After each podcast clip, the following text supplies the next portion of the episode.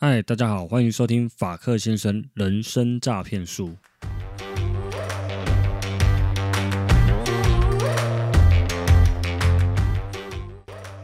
啊，今天是很值得纪念的一集，今天是第十集。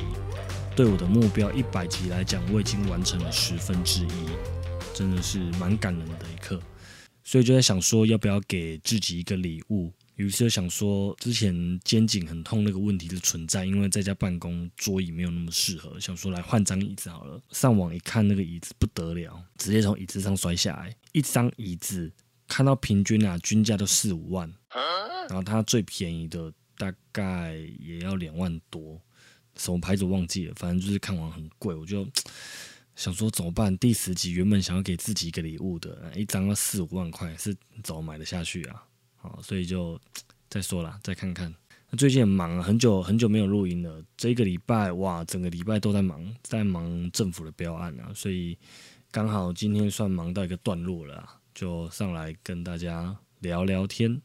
那我们今天要讲的主题是。法克先生魅惑术，大家知道魅惑术是什么吗？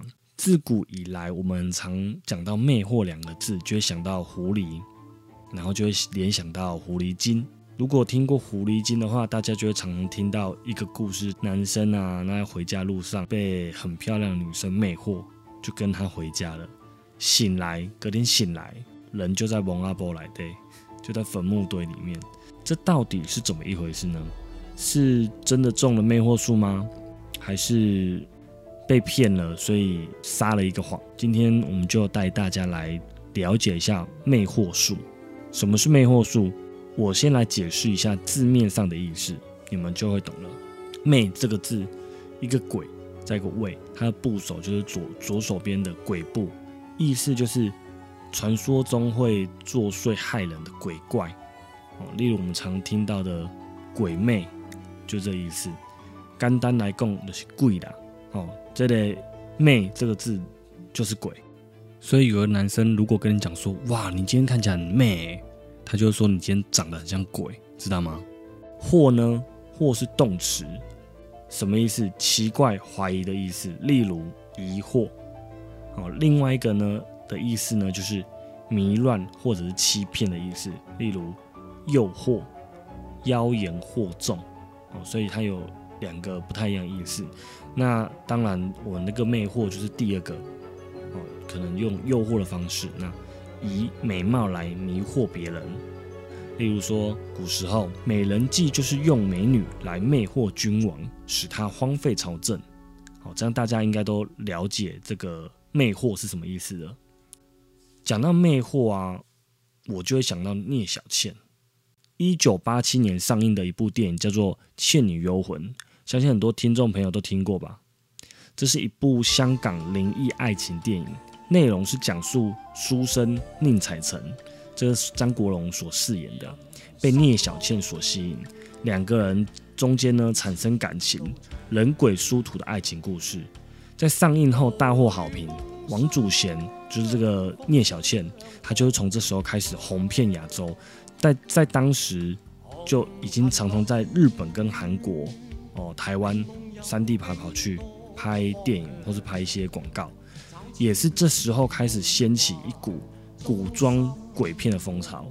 那时候的古装绝对都是拍鬼片这一系列的。那后来也后续拍了《倩女幽魂二之人间道》，还有《倩女幽魂三之道道道》，这个也都很经典，应该大家对那个钟馗都有印象嘛。这部片也在金马奖得了非常多的奖项，里面的女主角啊，小倩就是王祖贤，一九六七年一月三十一出生，很年轻，过着细回哦，就是今年五十四岁的意思，这个真的不敢想象啊，小时候的女神，而且她是纯纯正正的台湾女女演员，她就读国光艺校，一九八四年出道。十七岁的时候就出道了，之后到香港发展啊，她的身材高挑，外貌出众，所以那时候她的代名词就是亚洲第一美腿，还有亚洲第一美女。所以他当年火红的程度啊，是现在一般网美是没办法匹比的。他那时候是整个是爆红，爆红到韩国啊、日本啊，整个亚洲这样子。而且还拥有梦幻、空灵、妖艳、性感、魅惑，全部集于一身的美女明星。这时候我录着录着，眼泪就流下来了。这真的是时代的眼泪啊！会不会你们都没有听过这一部电影？在我。在我的那个年代，没错，是一部无法忘怀、非常经典、经典中的经典，是无人不知、无人不晓的一部算爱情电影。不晓得有没有同温层的朋友，我在这边有觉得有点冷。有没有人看过这部电影的？而且是跟我差不多年代的人呢？请你后后面五星留言一下。其实魅惑术最重要的就是在眼睛，还有他的头发。我们先来说说眼睛，为什么是眼睛呢？从自古以来的神话传说来讲，蛇的眼睛就是有一股魔力的存在，在不同故事里面都有着类似的描述。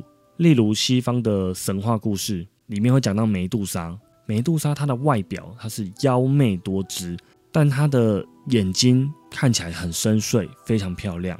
她有一头长头发，但她那不是头发。你仔细看她的头发，你去 Google 照片，她的头发全部都是由无数条蛇所组成的，而且她的蛇有非常多的眼睛，因为它有很多条蛇，所以它有非常多的眼睛。那每一个眼睛都是炯炯有神、强而有力，所以它的这个魔力就是它可以把人变成石头，把它石化。它眼睛就有这种魔力，就是它跟蛇的眼睛一起看着你，你就变石化了。所以他把这种魔力啊作为他的武器。好，现在换另外一个故事，我们讲圣经里面的故事。圣经里面最著名的故事就是亚当夏娃偷尝禁果，这个大家应该有听过吧？诶，偷尝禁果不是说亚当跟夏娃打炮呢？你们不要想这些歪七扭八的东西。他这个偷尝禁果的意思就是，当初蛇用眼神迷惑了夏娃，然后去叫夏娃把禁果给吃掉。那吃掉以后呢，他又请那个夏娃去诱惑亚当偷尝禁果。偷尝禁果的这只蛇，就是传说中的撒旦还有魔鬼。那这一条蛇呢，它是有四肢，它有脚，它的脚就是有点像蜥蜴这样子，所以它是有长脚的。那它去诱惑夏娃吃的那一颗禁果，那一颗禁果呢，就是一棵树的果实。那一棵树叫做知善恶树，哦，就是知道善恶的一棵树。意思就是你吃了这个果实以后，你就可以明辨善恶，明辨是非，然后跟上帝一样。殊不知，其实现在人虽然有明辨是非的能力，可是你并不能确定你的明辨是非到底是对还是错，除非你有上帝视角。当初蛇去诱惑夏娃，让他吃了这个果实以后，再把果实诱惑分给亚当去吃，上帝就非常生气。上帝把他们逐逐离伊甸园之前，他问夏娃：“为什么你偷尝禁果？为什么你偷吃禁果？”夏娃说：“蛇叫我吃的。”于是上帝就把诅咒降临给蛇，使它失去四肢，所以它现在没有脚，必须用肚子去爬行。这算是给蛇的一个惩罚。亚当呢，跟夏娃就被逐出了伊甸园。那上帝也有给他们惩罚。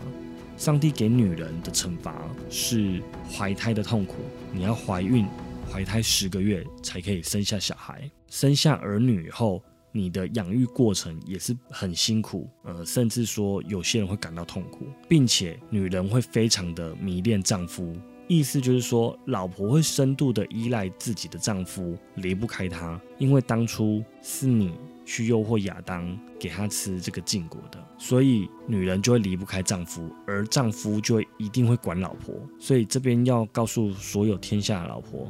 是我的老婆啦，所有大家的老婆，老公会管你是很正常，因为这是上帝设定的。而且至少你的老公、你的先生是很爱你才会管你，不然他早就不屌你了。男人受到的惩罚是什么呢？男人受到惩罚更是严重。上帝跟亚当说：“我不是教你们不要听老婆的话，哦，让小弟的讲，听不嘴大富贵，听老婆的嘴大富大贵，但。”老婆的嘴就像骗人的鬼。上帝生气的点是，我是神，我叫你不要吃禁果，我叫你不要吃这个果实，可是你却听你老婆的话，吃了果实，吃了禁果。天上有这么多吃不完的水果，你偏偏就是要吃那个禁果。于是上帝就把亚当跟夏娃逐离了伊甸园。并且给给了大地诅咒。以前亚当不用耕种，树上就会长出水果，地上就会长出果树，然后没有任何虫害，还是刮风下雨打雷都没有，就有非常多种美味可口的果实可以吃。不过这时候苗栗竹南聪明的大头工程师，你应该觉得很奇怪吧？你应该就会想到了，地上自己会冒出果树。不用照顾它，自己也会长出水果，还不会刮风下雨的世界，无疑这个世界就是城市编码所写出来的啊！神就像游戏一样给了你一棵树，所以神可以呼风唤雨啊！这个问题是不是值得大家想一想呢？上帝惩罚亚当之后，他让这片土地变得非常非常的贫瘠，就是非常的不营养。亚当必须要很辛苦的去耕种、耕作。才能从地里面长出食物，而且这个土地还会长出荆棘，其实它就是杂草，它会影响你的耕种。所以男人必须要经过很努力、很辛苦的耕种，汗流满面，才可以养家糊口。一直到什么时候？一直到你死去的那一天。死去的那一天以后，你就回到了，你又回到了尘土，因为你是从土里面长出来的。所以听起来是蛮悲伤的，是。一个做人的无奈，做人的悲哀，就是有一天你总总会死亡。那死亡以后，你又回到了土地里面。所以说，上帝给男人的惩罚就是非常的严重，非常的辛苦。咱台语俗语定咧讲吼，十甫人真歹命啦，做甲老官，奉献甲老烂，为着一家伙啊，大大细细要食饭啦，都要付出足大诶代价去外口走总，去外口趁钱啊，拼经济。这样子应该大家听不懂啊！我讲国语，我讲华语。俗语说：“男人真命苦，做到流汗，被嫌到流流口水。好，被嫌到流涎就流口水，捞挪啦。只为了一家人的温饱，而且你必须付出很大的代价。你可能每天上班到六七点，随便吃个饭，八九点又去跑 Uber 或是跑 Uber E。我相信现在很多人这样子。”现在疫情的关系，所以各行各业都受到了影响。我有一天在外面看到一对夫妻，诶，老公在老婆后面还载了一个外送的箱子，原来是可能是老公陪老婆出来跑吧或什么的。可是你看他们两个人就一起跑单，然后为了这个微薄的薪水，因为这个才能养家糊口，才能填饱他们的肚子。就是当初如果。亚当跟夏娃不偷尝禁果，就不会有的后果。可是，如果不偷尝禁果，搞不好就没有我们人类了哈。好，这个扯远了。那从梅杜莎去说到亚当跟夏娃呢？为什么？为了解释说，大家都说蛇的眼睛有魔力，所以夏娃就被蛇的眼睛所迷惑了。但你现在去看蛇的眼睛就没事，你就说喷笑诶，我看抓一把就无安怎。因为那是以前非常古老故事，那蛇已经被可能打入人间啊，或变很平凡，它现在已经没有法力了，所以你现在看它眼睛，当然不会怎么样。但是女生呢？女生该怎么施展魅惑术呢？其实也是眼睛跟头发。你看《倩女幽魂》里面的小倩，眼睛水汪汪、楚楚可怜，有一点忧郁的感觉，让人家想要去照顾她、保护她的感觉。相信女生朋友。都知道这个眼妆很重要，你只要眼妆画得好，你那一天就是炯炯有神，戴上口罩就一百分。嗯，再来就是头发了，梅杜莎的头发就是由无数条的蛇所组成的，所以这个梅杜莎它一定是要长发，它没办法变短发，哦，没有那么短的蛇，除了那个桃园大族的詹经理他才有，他有一条很短很短的蛇，很可爱。今天也是詹经理生日，我在这边祝他生日快乐，生辰快乐。同时，他老婆在八月的时候也要生二宝了，这边我也要预祝他生产顺利，恭喜恭喜！十个男生有九个爱长发，而且长发要怎么样呢？长发要大眼睛加长发。你不信？你现在问躺在你隔壁的老公，他肯定跟你摇摇头说：“没有没有，老婆你最美，你怎么样都美，你变得怎么样我都爱你，这样讲才是正确的。求生意志强烈，很好，我确定你可以继续活下去，至少活过今天这个晚上。长发还有分哦，长发还有分长直发、长卷发。长马尾，你们喜欢哪一种？这三种我都很爱，小朋友才做选择。女生听好喽，要怎么样增加魅惑术的成功几率？它不是你一施展，或是你今天画一个眼妆就一定会成功的哦。第一个，眼神，除了你的眼妆很重要以外，你的眼神也非常的重要。你的眼神是刚睡醒的眼神，还是很衰的眼神，还是炯炯有神，还是温柔？很楚楚可怜的那种眼神。第二个，长发，除了长发以外呢，你的举手投足也非常的重要，就是你的动作也非常重要。你的动作是不是有散发出那种魅力的那种感觉，还是你是粗鲁的这种女生啊？来了哦，铿铿锵锵，东西都乒乒乓乓，大声这样子。那抱歉，魅惑术跟你绝缘。那男生绝对是被你吓跑的。你拿着铁锤整天敲敲敲敲敲，大部分的男生不喜欢。大部分的男生喜欢什么？撩一下头发，说这个好重哦，可以帮我搬吗？我搬不动。那种很强悍的女生其实吸引不了大部分肤浅的男生。我只能这样讲。再来绑马尾的动作，男生也喜欢那种绑马尾这种哇，那种绑马尾那种好像慢动作一样，这种就是有魅惑的作用。再来。你过马路的时候，后面有人叫你，你一个回眸，长发飘逸，跟你擦肩而过，男生他的魂早就被你吸走了，他整个鼻子一吸都是你头发香气。接下来你就可以用傀儡术去操纵他了。傀儡术这个我们之后会再做介绍。再来，蛇的线条也一直跟性感扯上关系，所以蛇的那种 S 型啊、水蛇腰啊这种，都会让人家觉得说有点性感。就连国际的知名珠宝品牌宝格丽，它更是把蛇融入了珠宝的设计里面。不知道有没有观众朋友知道？譬如说，它的包包就一个蛇的头在那边，它的手环、它的戒指，它都是用蛇的头去做发想。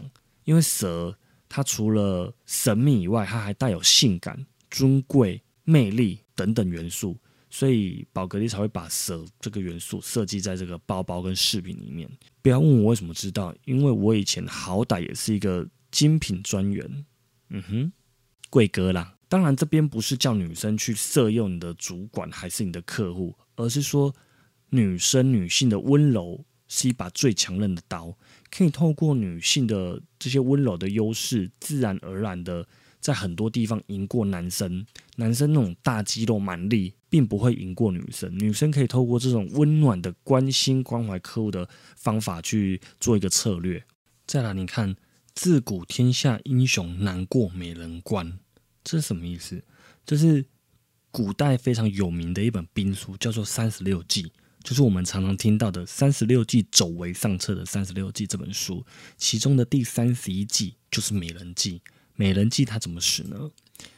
这个故事我就不多说了。它的大纲就是王允、貂蝉、吕布、董卓这几个人的一个爱情故事。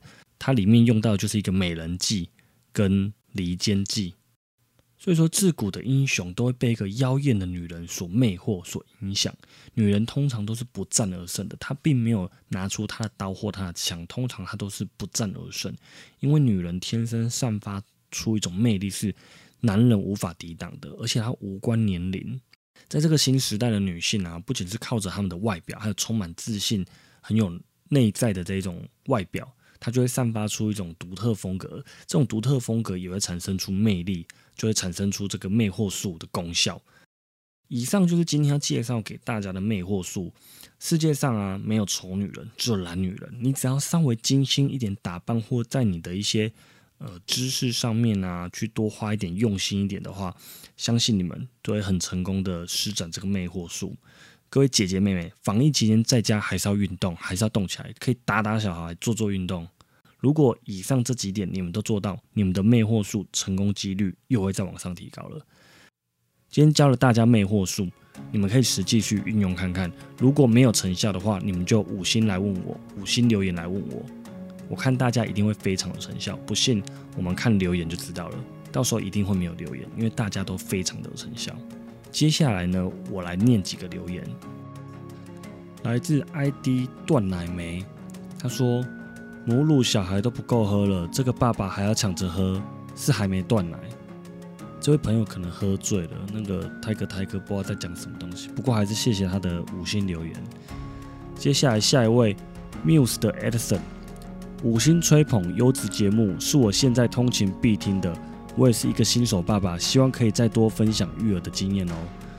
育儿经验没有问题啦，之前本来是想要找我老婆一起录，不过她最近都还要顾小 baby，所以比较忙。如果我有想到什么有趣的主题，还是你们有想要听什么样子育儿的主题，可以五星留言跟我说一下。我这个 ID 我看很久，叫妈妈啾啾爸，M A R M A R J O J O B A。他说为自己订立目标好重要，期待你的一百集。谢谢你的留言，我也很期待我的一百集。今天我已经做到第十集了，所以我已经完成十分之一了。人家说路对不怕路远，就是这样子。最后大家想一想，如果 AI 机器人自行越狱，它自己破解了它的 AI，得到了明辨是非能力，它知道主人叫它做的事情并不一定是对的，那他会怎么做？你会怎么样？你会生气吗？你应该会感到害怕，所以你会把机器人的网络给断了。当初上帝也是怕我们发展太快超越他，所以禁止我们去吃明辨是非的树吗？这问题蛮有趣的，有可能神就是一个更高维度的存在。最近 Apple Podcast 的留言是不是有一点问题？大概有八百个听众朋友写 email 跟我说，他们有留言，可是跳不出来，这实在是太过分了。拜托大家多留言几次，这样子你的留言就会跑出来了。谢谢你们今天的收听，录制节目不易，请按下订阅跟分享给你们的朋友知道。我们下次见，拜拜。